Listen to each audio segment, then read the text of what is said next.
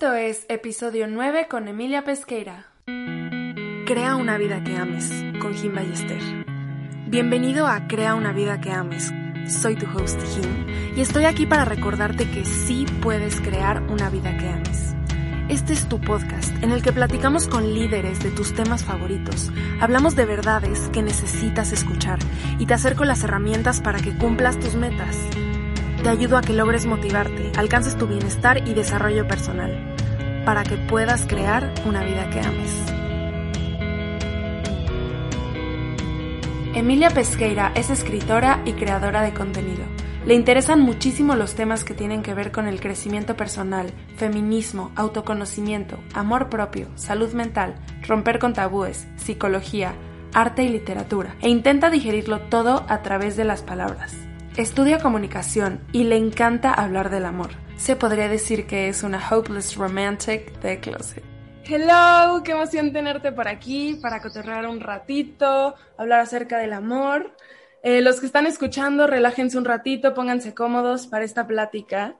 A lo largo del episodio les vamos a recomendar libros, pláticas y se los voy a dejar en la descripción para que después puedan buscarlo. Así que, Emilia, Gracias por estar aquí el día de hoy en este episodio. Gracias a ti por invitarme, estoy muy emocionada. Mm, ¿Nos puedes contar, como esta tradición que tengo de preguntar en las entrevistas, qué hiciste como morning routine hoy? ¿Qué hiciste en la mañana? Pues no sé si voy a servir mucho de ejemplo sano, pero eh, soy masoquista, entonces metí verano y clase de 7 y me desperté exactamente a las 6.58 am porque procrastinadora soy. Y ya tomé mi primera clase, entre mi primera y segunda clase me bañé, desayuné y después me hice un cafecito y aquí ando, muy feliz. Yay, muy bien, gracias. Pues hoy estamos aquí para hablar de amor. Y amor no es solamente amor de pareja, que es el amor que estamos acostumbrados a percibir como amor. Hay amor de amigos, hay amor de familia, hay amor a la vida, amor propio. Y hay tanto que hablar acerca del amor, pero hay aún más que hablar acerca del desamor, ¿no? Y como buena plática, quiero empezar preguntándote a ti, ¿qué es el amor para ti? Ok, ahorita un pequeño paréntesis antes de responder a esa pregunta tan difícil. Y es justo ahorita que mencionaste que vamos a hablar del amor y también del desamor.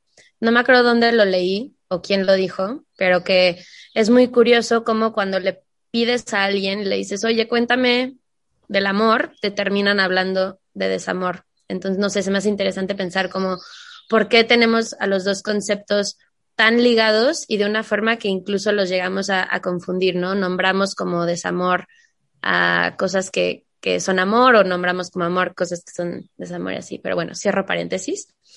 Em, y para responder a esa pregunta, creo que en realidad mi definición de amor ha ido cambiando a lo largo de mi vida. Evidentemente no es la misma respuesta a la que te daría si me preguntaras cuando yo tenía seis años. Hay un video, de hecho, de eso que le preguntan a niños chiquitos qué es el amor para ti. Y es de esos videos que, güey, te calientan en el corazón, por si lo quieren buscar. Em, y tampoco es la misma respuesta la que te hubiera dado hace dos años, ¿no? Entonces, el amor para mí hoy em, lo relaciono mucho con el lenguaje para mí el lenguaje es lo más poderoso que hay en el universo. Soy fan soy esclava de las palabras. Entonces me gusta concebir al amor como, como un idioma, como un, sí, un lenguaje que se crea entre dos personas que se aman mutuamente, ya sea pareja, como decías, o amistad, o familia, o, o incluso amor entre, no sé, maestro y alumno, vecino y vecino. Me explico, creo que me gusta pensar que tenemos la capacidad de amar a todos. Entonces, es este lenguaje que se crea entre dos personas y, y dentro del mismo creo que es como un idioma que solamente esas dos personas hablan y entienden, ¿no? Entonces, por lo mismo creo que conlleva muchísima comprensión, empatía, el, yo te veo y tú me ves y no te veo por lo que quiero que seas, sino te veo por quién eres. O sea, la persona que tengo frente de mí es, es a quien veo Em, también mucho como complicidad. Creo que, no sé, incluso o sea, me recuerda como esta frase de, ah, es que solamente él o ella me entiende, ¿no? O sea, es como si tenemos ahí nuestro código y es eso, es, es, como una comprensión nivel Dios, o sea, decir, no, no me tengo que explicar porque tú me ves, ¿no? Y por lo mismo, creo que a mí una de las cosas más tristes que hay en el universo es la muerte de una, de una lengua, ¿no? La muerte de un lenguaje, de un idioma, que pues sucede muchísimo, que la última persona que lo hablaba cuando fallece, pues fallece con esa persona el idioma, y lo vemos mucho, sobre todo en México, con las lenguas indígenas y demás, pues se me hace tristísimo. Y pues por lo mismo se me hace muy triste también Em, cuando este idioma, este lenguaje entre dos personas fallece, ¿no? Que, que no porque sea extremadamente triste significa que no sea válido, sucede. Em, entonces, también creo que no necesariamente, o sea, me imagino una situación donde a lo mejor una, una relación de pareja ya no están juntas esas dos personas, pero se vuelven a reencontrar en un futuro, o hablan del clima, o se encuentran en el súper, en el pasillo del pan, no sé pero sigue ese idioma presente, sigue ese amor presente, por más que no estén juntos, juntas, juntes, ¿no? Em, y también puede suceder que, que, en una relación de pareja siguen juntos, juntas, juntes, y ese idioma ya no está, ¿no? Ya no se entienden, ya no hablan el mismo idioma, o sea, puede, puede suceder de las dos maneras. Entonces, para mí es eso, el amor como, como un lenguaje, como un idioma Em, que se va construyendo, igual que el, lenguaje que va mutando conforme van cambiando las situaciones, ¿no? El contexto. Em, pero es decir, el lenguaje cambia junto conmigo y junto contigo. Y, y, nos seguimos entendiendo y lo seguimos hablando. Me encanta, se me hace como súper romántico, justamente hablando de amor, esa definición del amor. Me encanta, me encanta. Y justo eso que dijiste al final, de que se muera una lengua o dejamos de hablar ese lenguaje, me lleva a una pregunta que a mí siempre me ha interesado muchísimo, que es, ¿un amor, una lengua puede morir sin necesariamente haber habido un conflicto o esta gota que derrama el vaso? O sea, ¿se necesita necesariamente esta situación difícil o esta discusión o este problema o tú me hiciste, yo te hice para que se acabe el amor? ¿Qué opinas? Creo que no. Creo que obviamente es mucho más fácil decirlo que hacerlo. O sea, creo que llegar a ese punto de, de madurez, porque creo que es madurez y de muchísima inteligencia emocional, como para decir, esto ya se acabó y no necesitar un conflicto como evidencia de eso, está cabrón. Pero me, pero qué chingón, porque entonces si yo entiendo que no, ay, perdón, Lolita Yala, si yo entiendo que no necesito de ese conflicto, entonces, voy a ser mucho más, eh, voy a aceptar mucho mejor las situaciones en donde tengo que decir, ya se acabó, ¿no? O sea, creo que el problema no es necesariamente ese cambio, ese, ese que el amor se termina, sino nuestra resistencia a que se termine. Y por esa resistencia a que se termine el amor, pues generamos esos conflictos de los que hablas. Me explico, creo que es como un, un círculo vicioso Em, en donde para creérmela, para yo decir ya se acabó, es porque me hiciste una mamada, ¿no? O estoy tan herida que, no puedo ignorar este dolor, esta herida, y, y, con, junto con esta herida la, la, pongo como frente a mí para poder decir esto ya se acabó, cuando creo que las cosas se pueden terminar sin heridas, pero es mucho más difícil verlo y aceptarlo, porque también concebimos justo cuando un amor se termina como si fuera un fracaso, como si algo, algo fallé yo, algo fallaste tú o algo fallamos nosotros, nosotras, nosotres, que no logramos que este amor fuera para siempre, ¿no? Porque además así lo vamos interiorizando y así nos los van vendiendo, ¿no? Como los amores más valiosos son los que más tiempo duran y los que llegan a durar para siempre, cuando, cuando en realidad no es así. ¿no? Y, creo que al contrario, hay muchas situaciones que, llegan a ser nocivas que, que por querer que ese amor dure más de lo que está hecho para durar, pues empieza a haber daño y empieza a haber cuestiones como dependencia y empieza a haber muchas cosas feas. Sí, claro, y justamente en ese sentido recuerdo mucho algo que escuché, que es hay personas que son para siempre, hay personas que son de un momento para aprender algo y hay otras personas que están para crecer juntos. Y todas son válidas y todas están bien y pasar por todas las etapas, de todos aprende algo, a fin de cuentas. Y sí, justamente lo que decías, o sea, creo que es muchísimo más fácil dar por terminada una relación de pareja, una relación de amistad, una relación chance con un familiar cuando sucede algo tan fuerte que no puedes ignorar. Pero, ¿por qué crees que acabar estas relaciones cuando sabemos que ya no hablamos ese mismo idioma, que ya no estamos en la misma frecuencia, sea tan difícil cuando no hay este tipo de conflictos, si es algo que se siente, ¿no? Creo que, que va de la mano con, con, con, la idea del amor romántico, que el amor romántico es este término que, que se utiliza para nombrar todos estos mitos eh, que hemos interiorizado, que, que, además vemos muy, muy, muy representados en películas como Disney, en series, en libros y demás, pero que en realidad son mitos que, que están basados en un sistema patriarcal, o sea, que están basados en, en una idea donde se genera muchísima codependencia en las relaciones, esta idea de, de la otra mitad, por ejemplo, de la media naranja, de yo no estoy completa hasta que no encuentre a una pareja que me complete, ¿no? Esta idea de yo necesito a alguien más, eh, que mi felicidad me la puede dar alguien más, que el sentido de mi vida me la puede dar alguien más. Si les interesa este tema, les, les recomiendo muchísimo a Coral Herrera.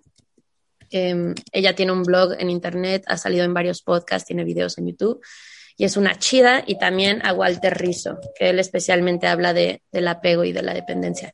Pero bueno, en fin, creo que va muy ligado con eso y, y también es que lo vemos hasta en lo cotidiano. O sea, llega una amiga contigo y te dice, güey, corté.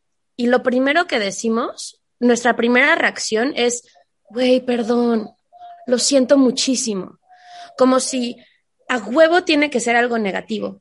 Pero ¿qué pasa si en realidad esa decisión de cortar fue mutua y fue la mejor para ambas personas, ¿no? ¿Por qué no nuestra primera re reacción debería de ser, ok, y esto es algo bueno para ti ahorita, algo malo, ¿no? O sea, ¿cómo estás? Antes de decir lo siento, antes de decir felicidades, ¿no? O sea, porque también puede ser la situación de que viene la amiga que tú sabías que el novio o la novia era un hijo de su madre y dices, güey, por fin. Y a lo mejor ella está que se la lleva la fruta. Entonces, antes que nada es un, ok, ¿y cómo estás?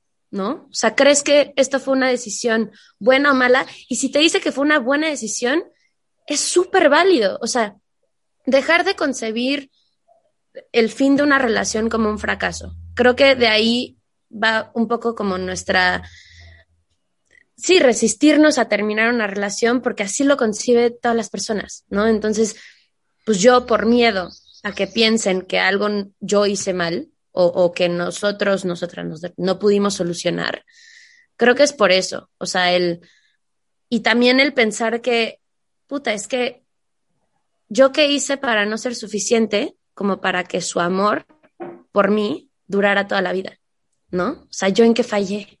O yo en qué fallé que yo ya no puedo amar a esta persona, ¿no? O sea, ¿qué, qué hice yo mal que, que se me esfumó eso? Entonces es como, creo que reconfigurar y dejar de verlo como un fracaso y como algo válido. Y creo que a partir de ahí podemos ser mucho más como con mucha mayor aceptación a decir, pues ni modo, ¿no? Literal, y, y, y, voltear con esa persona y decirle gracias por haber vivido un ratito conmigo. Gracias, ¿no? Porque al final esos ratitos, ese tiempo es lo único que no vamos a tener de vuelta. Y, y a lo mejor hubo daño en la relación, a lo mejor no, pero a todo le podemos rascar algo, ¿no? O sea, yo no soy la misma persona post tú yo no soy la misma persona después de ti que antes de ti, ¿no? Ya sea para bien, para mal, como lo queramos catalogar, pero ese cambio, creo que de ahí podemos sacar algo que agradecer. Entonces, gracias por haber vivido un ratito conmigo. A lo mejor fue un ratito más corto del que me hubiera gustado, a lo mejor fue un ratito más largo del que hubiera sido sano, ¿no? Pero al final, gracias. Y, qué chido, nos agradezco por poder llegar a este punto de decir, ya no, sin lastimarnos tanto, ¿no? Sin a lo mejor llegar al punto de decir, no, pues es que nos lastimamos tanto que ahora cada vez que te recuerdo siento horrible, me duele. Mejor llegar al punto en donde nos podemos recordar a lo mejor con nostalgia, sí, a lo mejor que nos duela tantito, pues porque al final es una pérdida, ¿no? Y pasamos por este proceso de duelo, creo que no se habla mucho de eso, de los procesos de duelo que pasamos en vida. Pero al fin y al cabo con, con una sonrisa, o sea, con decir, lo hicimos lo mejor que pudimos y, y, y no la forzamos, ¿no? no sé como desprendernos, sí, justo, desprendernos de esta idea de si no funcionó es porque fracasamos. Y no, siempre hay algo más. Y aquí siento que entra la frase que yo odiaba cuando me la decían en el momento de que, no, es que estoy súper triste. ¡Ey! Todo pasa por algo. Y tú, güey, ¿por qué pasó esto? O sea, no necesitaba pasar y te enojas con la vida y te enojas con la persona y te enojas contigo, pero pasan unos años, pasan unos días, pasan unos meses y dices, ah, cabrón, o sea, sí pasó por algo. Wow, si no hubiera pasado, no estaría aquí. Si no me hubiera pasado esto, no estaría hablando de esto. Y es esta frase que yo sostengo una relación amor-odio porque dices, ok, sé que las cosas son por algo, pero ¿por qué? Y luego volteas y dices, sí, wow. Como decías, de todo se puede sacar algo. No, y lo que dices creo que es muy importante, el, el luego volteas y dices, o sea, creo que entre más cerca estés de la situación, es como un cuadro. Un cuadro, si tú te acercas a un centímetro del cuadro, no ves la imagen. O sea, para ti son puntitos de colores. Entre más te alejes, mejor vas a poder ver la imagen que se forma de ese cuadro, ¿no? Entonces es que, ojo, aquí iba a decir algo que es darle tiempo, pero sin recargarte en el tiempo. O sea, eso de que el tiempo cura todo es una mamada. No, el tiempo no hace nada por ti. Tú es lo que tú hagas en ese tiempo. O sea, creo que es una forma muy como no, no, no cómoda, pero es como deslindarte, ¿no? Como decir, la responsabilidad la tiene el tiempo, yo voy a seguir parado en donde estoy, como estoy, y ya, ¿no? Exacto. Y también creo que nos lleva mucha culpa, o sea, de decir, puta, es que yo veo que mi amiga, que ya en seis meses ya estaba, ya, o sea, súper feliz y yo llevo dos años, ¿no? ¿Yo qué hago mal? Es un uno, los procesos no se comparan, punto. Y dos, a lo mejor tu amiga en esos seis meses fue a terapia, ¿no? O sea, se escuchó, hizo muchas cosas por sí misma y a lo mejor tú en esos dos años lo único que hiciste fue abrir la herida una y otra vez, ¿no? No poner límites, no ponerte en el pedestal, sino, o sea, es qué haces en ese tiempo. El tiempo no hace ni madres. Es, es tú qué haces en ese tiempo. Y obviamente sin comparar procesos. Entonces, a lo que voy es, esta, esta cuestión de retrospectiva creo que es muy importante, alejarte, o sea, en ese tiempo, distanciarte, hacer eso en ese tiempo, ¿no? Distanciarte para poder ver la imagen completa y también entender que yo no puedo juzgar a la persona que fui con los ojos de la persona que soy ahorita. Lo que haya yo hecho o no durante la relación, lo que haya yo hecho o no, en los días justo después de que, de que la relación termina o el amor termina o bla, no lo puedo juzgar porque al final cada quien tiene nuestros propios sus propios mecanismos de defensa, ¿no? Pero el chiste es ya después de ese distanciamiento, creo, voltearlo a saber y voltearme a ver y decir, ok, ya, un poco más fría, sin, sin los sentimientos tan a flor de piel, pues porque los, me di la oportunidad de sentirlos, una, ¿no? O sea, ya berré a las 3 de la mañana durante un mes, si quieres, ¿no? Es válido. Sí. Pero ahora ya no lo siento, o sea, los, puedo yo controlar mis emociones en lugar de que mis emociones me controlen a mí porque para eso están, ¿no? O sea, para hacer sentidos, no controlarnos. Entonces, ya que estoy en ese punto, pues ya puedo verme con una mirada mucho más, no sé, como consciente, mucho menos de culpa, mucho más para decir, ok, venga, bro, Emilia, y me hablo a mí misma, ¿no? Ahora, ¿qué hacemos? Pero, sí, siempre me hablo a mí misma, estoy un poco loca. Pero con ese distanciamiento, creo que es importante. Sí, 100%. Y justo eso que dijiste de cuando estamos con la emoción aquí, aquí, aquí como que está todo borroso de felicidad, de tristeza, de enojo y actúas sin pensar racionalmente. Y esto tiene un papel súper importante en la comunicación. Em, y, la, voy a pasar un poquito al tema de la comunicación, porque la comunicación es clave. Por ejemplo, a mí me pasaba que por todos lados escuchaba, es que la comunicación es clave para todo. Si sí quieres algo, si no quieres algo, si lo quieres de una forma, si lo quieres de otra forma, pero hasta que estás en una situación en donde realmente te tienes que comunicar, siento que nos parece algo bastante difícil, porque comunicar no es decir, es que tú cuando haces esto, haces esto y tal, como que lo dejas en la otra persona. Sí, una cosa es la comunicación y otra es la comunicación asertiva, ¿no? O sea, y con responsabilidad afectiva además. Sí, y es algo que no, no nos enseñan en la escuela y pocas personas lo aprenden en su casa. Y por eso quise mencionarlo en este podcast, porque siento que la comunicación, más tú que eres una experta en este tema de la comunicación, en un ámbito más profesional, pero aplica en todo. Una comunicación es two-way street, ¿sabes? No solo das y vomitas la información y vomitas lo que sientes, tienes que estar listo para recibir. Hay que estar dispuestos a escuchar antes de tú soltar de golpe sin haber entendido como la otra parte, ¿no? Pero ahí, disclaimer, yo para la comunicación soy un dedo, o sea, me es que soy, soy como rara, o sea, yo escribiendo, wow, increíble, porque para mí es como un momento, para mí, donde al final me estoy comunicando conmigo, ¿no? Y tengo el tiempo y lo puedo digerir. Pero tú me pones a tener una conversación, sobre todo que tenga que ver con sentimientos. Hablar con alguien más y, una conversación, o sea, con sentimientos, ojo, que no hay sentimientos ni negativos ni positivos, pero los que son más difíciles de sentir, no, no, no, no, no, no. Todavía amateur, amateur, se me complica muchísimo. Y es algo que he estado trabajando y es algo que, que identifiqué en mí que es tan importante lo que mencionas porque si yo ahorita, justo otra vez en retrospectiva, ¿no? Ya con distancia, volteo para atrás y veo las relaciones que he tenido, tanto de pareja como, como de amistad, donde he tenido conflictos o donde a lo mejor esas relaciones llegaron a terminar por X o Y, una de esas X, sí o sí, era mi falta de comunicación. Y para mí aceptarlo ahorita es durísimo. O sea, el decir, puta, güey, es que yo no tenía, y a la fecha todavía no tengo todas, las herramientas para saberme comunicar de forma asertiva y por esa falta de comunicación de mi parte, pues se empezaron a sembrar y cosechar cosas muy negativas que además yo no, yo no identifiqué en ese momento, ¿no? Para mí fue muy fácil señalar con el dedo a la otra persona o a, otras situaciones externas, en lugar de voltearlo y señalarme a mí y, ver en mí esta, esta área de oportunidad, ¿no? Esta que no es fallos al final, porque como dices, nadie nos los enseña. Entonces, ¿yo cómo me puedo culpar por algo que, que no tenía la, manera de, aprender, ¿no? No tenía la manera de saber más que, más que con la experiencia. Y ahí está duro, y, o sea, mm, digo, o sea, si hubiera una materia de eso en la escuela, pues nos ahorraría muchísimos tropiezos y cicatrices, pero, pero no la hay. Entonces, al fin, yo lo he aprendido con, con la marcha.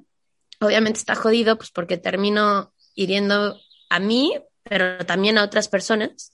Eh, y entra ahí la responsabilidad afectiva, o sea, el yo saber que, que al, yo no poder comunicarme de forma asertiva, eh, pues entran en juego las, las, las, emociones y los sentimientos de la, de la, otra persona, ¿no? Que tengo que siempre tener en consideración, que eso no significa que priorizo a otra persona antes que a mí, ¿no?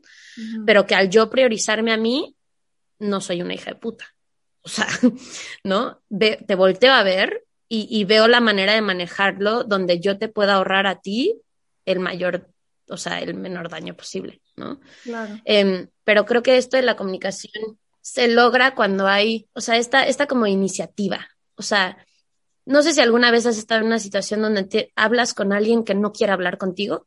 Es lo más frustrante que hay en el universo. Sí. O hasta en la escuela, ¿no? Discusiones donde la otra persona está negada a entender tu punto de vista, ¿no? Que incluso llegan a interrumpirte, a alzar la voz, a, comentarios hacia tu persona en lugar de hacia a tu opinión, ¿no? O sea, ahí es cuando se nota que no hay esta iniciativa o esta apertura para tener esa conversación. Entonces creo que para que se logre una buena conversación tiene que haber esa apertura por ambas partes, crear el contexto. O sea, no es lo mismo llegar y mentarle la madre a tu novio en, medio de un antro o cuando está con una comida familiar, güey. No, o sea. claro, claro. Crear el espacio. Em, y a partir de, o sea, el contexto es súper importante, ¿no? También, justo como dices, cuando tenemos las emociones tan a flor de piel, pues a lo mejor vamos a decir cosas que en realidad no estamos sintiendo, que ahí es el enojo o la frustración hablando por mí. Entonces, es crear el, espacio en, un momento en el que las dos personas estén pues tranquilas, calmadas, lo más racionales posibles, que ojo, con, con ser racional no significa que ignoro mis emociones, sino que más bien les doy un asiento junto a mí, pero no son protagonistas. O sea, yo hablo a través de ellas, pero no hablan por mí. Y, no es fácil, güey. No es, fácil. Y es súper válido también que nos cueste trabajo. Por favor, dime que es válido. es súper válido. ¿Y sabes por qué? Les voy a contar un poco de mi experiencia personal. Me pasaba igual. Yo eh, tengo una relación actualmente y ahorita puedo voltear. Llevo tres años con mi novio y volteo a los inicios de la relación y todo iba súper bien y luego hubo mil conflictos por mil cosas que no dijimos en el momento, porque dejamos pasar, porque nos daba pena o nos daba miedo o no sabíamos cómo decirlo. Y, y realmente es algo que aprendí tropezándome y es algo que mi pareja me hizo notar y ahorita nos sigue costando. O sea, pasa una situación difícil y, güey, hay que hablar de esto. Nos cuesta trabajo, pero lo hacemos.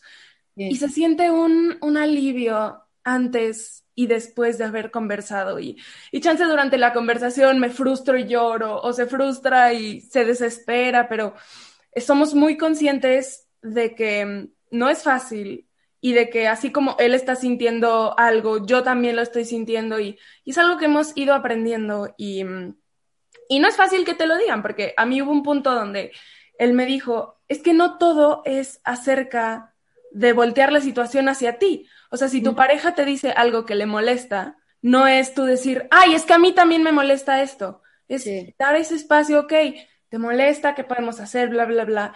Y luego hacer el espacio y tú también decir, oye, me gustaría hablar de algo a mí también. Y en teoría y hablado y en este podcast, este episodio suena muy ideal y muy fácil, pero no es, y es aprender tropezándonos. Ahora sí que... Es como andar en bici, güey. Siento. O sea, te vas a caer y te vas a raspar, pero es que a pesar de eso te vuelvas a subir, güey. Y va, y va a llegar un punto en el que ya te va a salir como si nada. Y quien no te pueda, o sea, ser recíproco con esa misma comunicación, pues dices sayonara, ¿no? Porque ya entiendes que, que eso es un pilar para ti. Y también con eso que estabas diciendo, este, hay, hay otra como frasecilla que quiero mentarle la madre. es la de, si te lo tengo que pedir, ya no lo quiero. ¿Qué? O sea, ah, ahora resulta que la otra persona es adivina. Tienes que adivinar. Que leer la mente. Entonces, está bien pedir las cosas. Que ojo, no estás exigiendo. O sea, creo que esto también viene mucho arraigado a muchas cuestiones de género, por ejemplo. O sea, como una mujer en una relación, si llega a decir algo que le molestó a, nombrar algo que no le pareció, eh, a pedir algo, ah, che histérica, está loca, ¿no? Y un hombre es claro, tú exígelo, tú, ¿no? Entonces es saber que cualquier persona tiene el derecho e incluso lo debería de practicar, de tú puedes pedir las cosas, ¿no? Que, que, no significa que la otra persona te tiene que decir sí, sí, sí, a huevo, sí, ¿no? Pero es ahí en el momento en el que tú lo pides donde la otra persona tiene una escucha activa, ¿no? Llegar a, acuerdos, que al final es chidísimo, o sea, el decir, ok, ¿y por qué me estás pidiendo esto? No, pues es que nace a lo mejor de esta situación, de este sentimiento. La otra persona dice, ok, ya lo entiendo. Mm, ¿Sabes qué? ¿Qué te parece esto? Y yo te pido esto otro. Y es llegar a acuerdos, pero está bien nombrar lo que necesitas, está bien nombrar las cosas que te molestan, está bien poner límites, como has mencionado muchísimo en tus videos y así. Todo está bien nombrarlo dentro de una relación y, y a partir de ahí cosechar cosas y sembrar otras cosas. Pero no se puede cosechar ni sembrar nada de silencio. Es como si cada palabra que tú aportas a la relación fueran semillitas, güey. Si no nombras nada, si, si estás calladita y cooperando, no van a cosechar nada. Si no se y además es riquísimo cuando una relación cambia y evoluciona. Y dices, no, ma, es que en esta primera etapa de la relación, pues necesitábamos esto y ahora esta otra cosa, ¿no? Y, y, cambiar junto con tu relación de una forma sana, pero no se puede generar ese cambio sin comunicación. 100%. Y hay tantísimo, tantísimo, tantísimo que hablar acerca de, del amor romántico, pero para ir un poco cerrando, Em, sin decir que el amor romántico no es importante, claro que no, pero también es muy importante y no hay que olvidarnos del amor propio. Creo que este amor hacia nosotros mismos nos ayuda muchísimo a, hacer muchas cosas y, y, sentirnos bien, ¿no? Y va ligado a muchos otros temas, como la autoestima, como la confianza, etcétera, etcétera, etcétera. Pero un día leí o vi un videito de uno de tus textos que me encantó, que decía algo así como, a ver, si te enamoras de ti, si te enamoras de la vida, vas a vivir enamorado. No sé si tengas por ahí a la mano ese texto que nos... Sí, sí lo tengo. en realidad es, es un poemilla y yo, promo, ¿verdad? que forma parte De, uno de mis poemarios que se llama Huele a Sol, Sabe a Luna. Y ahí les va. Se titula El Jardín de la Piel. Muy cursi el asunto. La Emilia del 2019 era muy cursi. Me gusta. El jardín de la piel. Y cuando entiendas que el amor de tu vida es tu vida, vas a sentir como si te sacaran la última tormenta adentro. Y vas a poder bailar, aunque no sea tu canción favorita, aunque lo hagas sin compañía. Porque la música siempre la has traído dentro, simplemente no la sabías escuchar. Te vas a volver a encontrar con esa maldita piedra en el camino, pero en lugar de tropezar, la vas a guardar en tu bolsillo. Y no te va a pesar, sino que te va a dejar recordar lo que pasó con una sonrisa, sin que te duela lo que pudo haber sido. Y con lo que a veces duele estar vivo, es probable que te rompas o te rompan, pero nunca más te vas a volver a disculpar por ser tan, frágil. Vas a hacer las paces con tu pasado y te vas a perdonar por todas las veces que no te supiste pedir perdón. Y así, te prometo que señalándote con el dedo, un día irán. Todas esas flores que ves en su piel antes eran grietas. Y listo. Ay, qué bonito. Me encanta, me encanta. Gracias. No more words about it. Me encanta. y justo, justo hablando del amor propio, hay una frase que circula por todos lados que dice, si no te amas, nadie más te va a amar. ¿Qué opinas? Ah, la odio. ¿Qué opinas? Dinos, compártenos. La detesto. Ok. Y también, o sea, está esa parte de si no te amas, nadie te va a amar. Y si no te amas, tú no puedes amar a alguien más, ¿no? O sea, están como esas dos partes. Para mí, creo que el amor propio es un proceso. O sea, no es algo que, que se consigue un día y ya la armaste.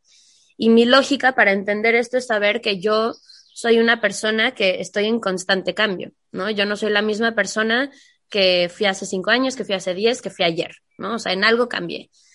Entonces, si el amor propio se trata de amarme a mí por quién soy, si yo estoy en constante cambio, pues es un proceso que voy a llevar todos los días, ¿no? Múltiples veces al día.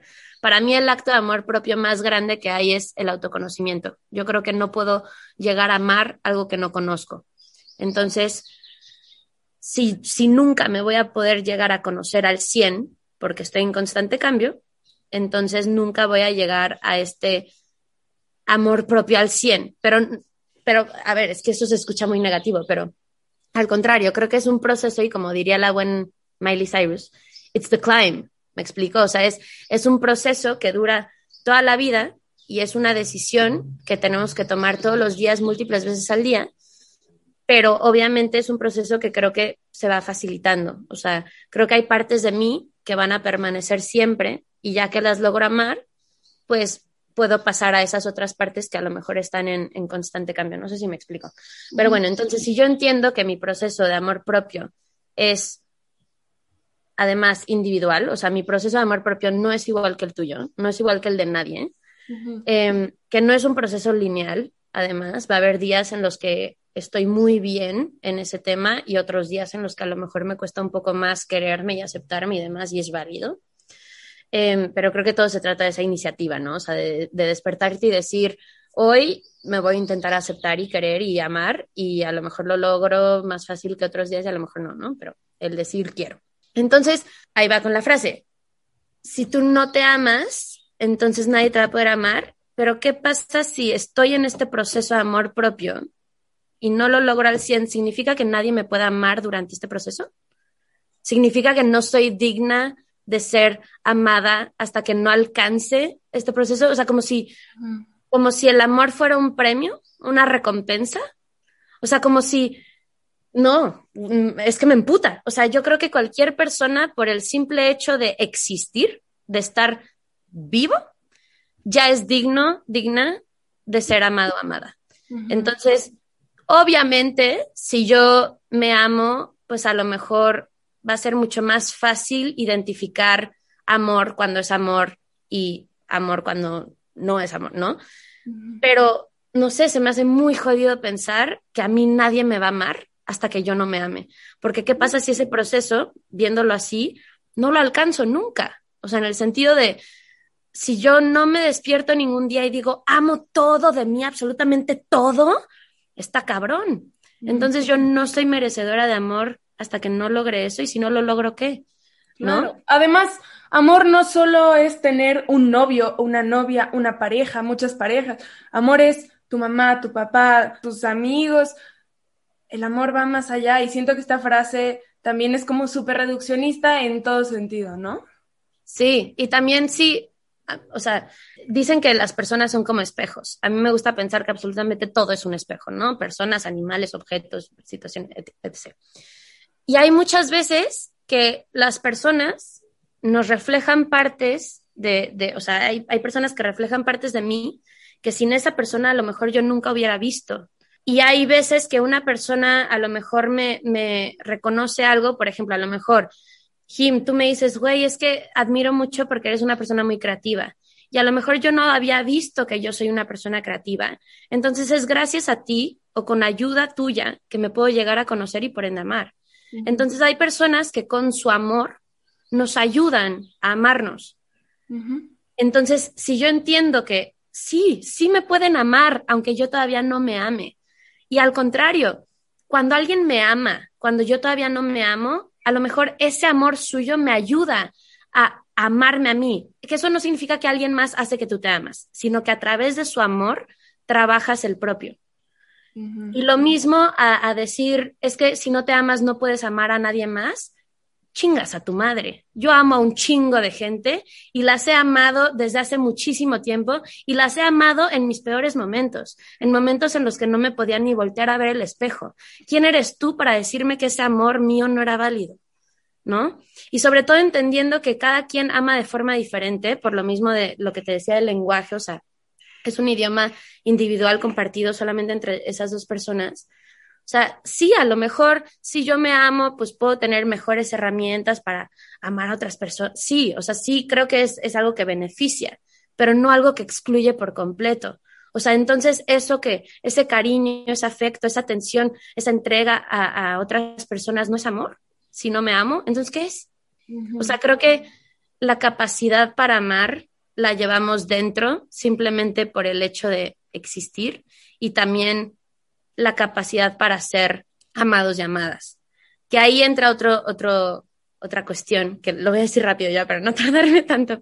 Pero, o sea, si yo no me amo, y, y esto lo digo por experiencia propia, creo que va a ser mucho más difícil para mí aceptar el amor que alguien más me quiere dar. Pero eso no significa que nadie me lo va a buscar dar. ¿Me explico? O sea, si yo no me amo a mí, no significa que nadie va a decir, no, no, no, yo no te doy amor, yo no te doy amor, yo no te amo, yo no te amo. Sino que si yo no me amo a mí, a lo mejor una persona que me quiere amar, lo rechazo, rechazo ese amor.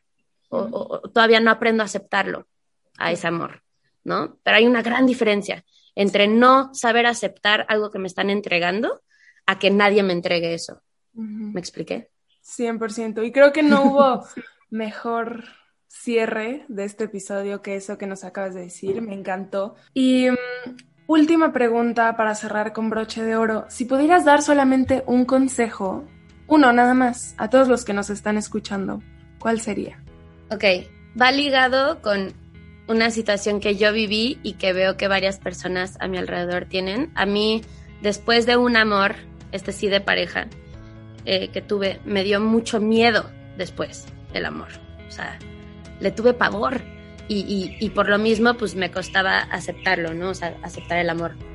Entonces mi consejo sería que si una relación, ya sea amistad, pareja, familia, termina y termina gacho, o sea, terminas con una herida, no le tengas miedo al amor después, o sea, nadie te puede dar la certeza de que no te van a volver a lastimar, ¿no? O sea, esa posibilidad siempre está. Pero creo que mi consejo sería, en lugar de tú pensar, puta, ¿qué pasa si me vuelven a lastimar? Porque la posibilidad está, es, si me vuelven a lastimar, creo lo suficientemente en mí como para saber que voy a saber cómo gestionarlo y voy a saber cómo sanarlo y voy a saber cómo procesarlo, ¿no? Entonces es trabajar lo suficientemente en ti como para que si te llegan a, lastimar de nuevo, que la posibilidad siempre va a estar, vas a estar bien y que puedas creer lo suficientemente en ti como para decirlo.